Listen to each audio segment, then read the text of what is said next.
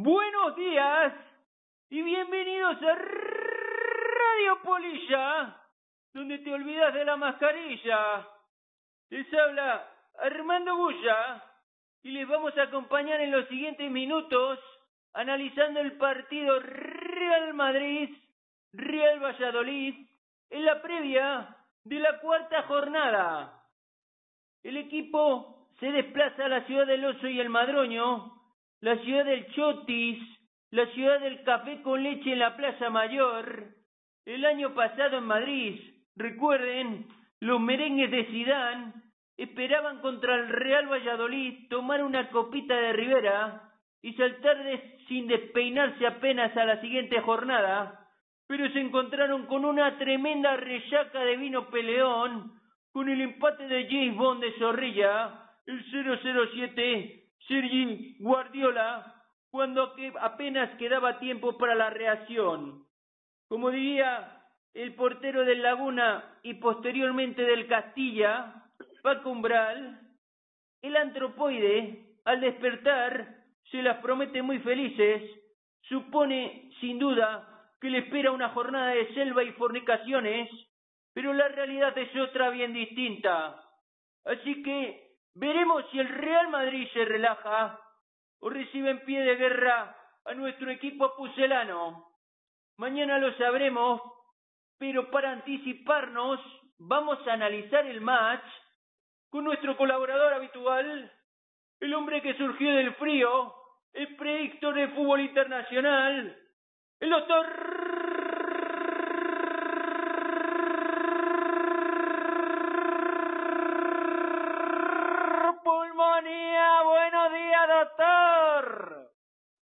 Buenas tardes, chavalote. ¿Qué tal vamos? ¿Cómo va la semana? Pues la semana ni va ni viene porque recién hemos comenzado con ese lunes, como dice la canción I don't like Mondays. Muy bien, por lo menos ya hemos atravesado ese lunes que al que no le gustan no le gustan esos lunes ni a The Cure ni a otros grupos por ahí perdidos. A mí, por cierto, me encantan los lunes, es la manera de empezar la semana con energía tras el fin de semana de partido repleto y descanso de la jornada. Bueno, sin apenas tiempo entonces para digerir el empate de la última jornada, nos topamos con un nuevo partido, esta vez con el Real Madrid. ¿Afectará al equipo el escaso tiempo de recuperación, máxime cuando el Real Madrid ha descansado 24 horas más? No lo creo, chavalote. Como bien ha demostrado y sigue demostrando nuestro mejor jugador, señor Don González, conoce y gestiona esta plantilla a la perfección, tal y como demostró también el domingo. Puede hacer los cambios necesarios para que no se note. Esperemos, con la salvedad ya dicha, de tener que apuntalar esa defensa aún para que sea la de antaño infranqueable. Muy bien, esperemos, esperemos que así sea y logre crear la muralla Sergio. Por otra parte, ¿crees vos que el equipo de Zidane se, se relajará o, o, dosificará esfuerzos sabiendo que el fin de semana tendrá otro envite contra el Levante en Valencia? Chavalote, el equipo merengón de ZZ Top es un equipo consolidado que combina veteranos y noveles como aquella casposa canción. No creo que se lo tome a chufla, si bien esos veteranos sí que han arrancado la temporada con esas piernas de esa edad que al igual que otras cosas más importantes que usted imagina, siempre pesan. Muy bien, pues a ver si aprovecha el Valladolid cogiendo tan pronto al Real Madrid, quizá un poquito despistado, pero quería añadir un comentario, no sé cómo lo va a ver eh, el doctor, jugadores como Lesmes, Morollón, Fernando Hierro, Julio César, César Sánchez fueron del Real Valladolid y jugaron después en la Casa Blanca. ¿Ves vos alguno de esta plantilla con chance de vestir la remera blanca?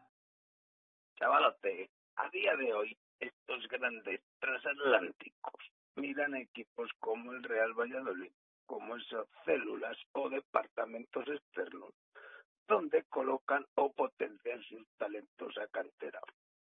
La única posibilidad de que un jugador del Real Valladolid recale en la Casa Blanca pasa por ser nacional, ojo, importante, nacional, y que su talento tardío, tardío, repito, le haga recalar en la Casa Blanca para seguir con esa tradición de dos, tres jugadores españoles que pongan las canciones del IPAD en el vestuario. Recordar que estos grandes equipos ya pescan chupetes en ciudades como la nuestra y se los llevan a la capital dejando solo las cañas y el cebo pero no los peces más sabrosos. Muy bien, y, y, y, y al hilo un poco de esto, ¿ves alguna posibilidad de que el mister, el hombre de los zapatos blancos, pueda recalar en el club blanco? Lo veo casi imposible, pero nunca se sabe.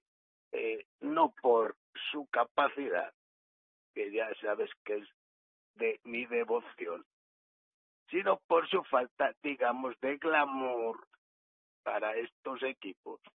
Y que si llegara, llegara en esos años en los que las añadas, y valga la redundancia, son malas de solemnidad, como le ha pasado a otros entrenadores ilustres que salieron de abajo y llegaron hasta ahí por esa necesidad tan difícil después de vencer y sobreponer. Muy bien. Ya entrando en el partido, ¿qué puede hacer Sergio precisamente para poner en dificultad a los blancos? El año pasado, chavalote, a mi juicio, el mejor partido del año lo hicimos allí. Espero que tengamos igual o mejor suerte. El Real Valladolid debe ser fiel a su agenda de dentista que aplicó el año pasado a sus rivales. Alegrías las justas, con promesas de mandar un Christmas amistoso en Navidad a los rivales, pero después en el terreno de juego con la tenaza preparada para sacarles la muela. Recordar que a las sordas locales que el cementerio está lleno de valientes. Me parece, me parecería muy interesante la inclusión del israelí en algún momento del partido, porque sí demostró Sevilla ser un pistolero de gatillo rápido, veremos si certero. Y para finalizar, doctor, y por un crujiente de bacalao, de esos que sirven cerca de la Plaza Mayor de Madrid, ¿qué marcador tendremos tras el pitido final del árbitro? Chavalote, eh, pronóstico se me ha ocurrido interesante para mis fieles seguidores.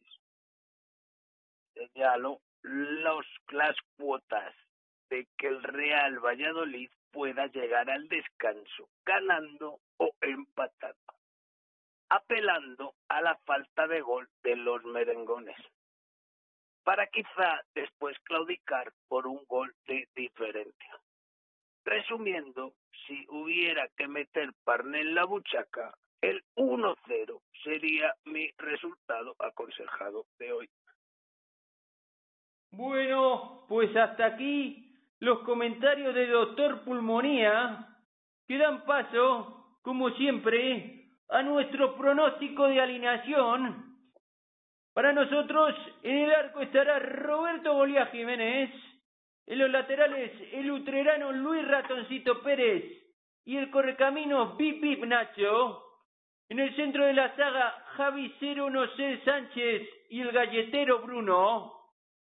Ya en el centro del campo el sabueso huele el peligro Oscar Plano, Igualdo el travieso rubio por las bandas, y el llanero solitario Fede Llanemeterio y Michel Puchimbol Herrero en el centro.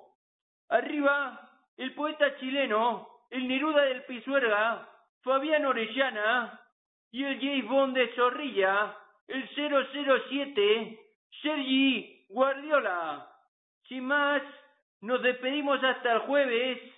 Pasen buen martes. Chao, chao.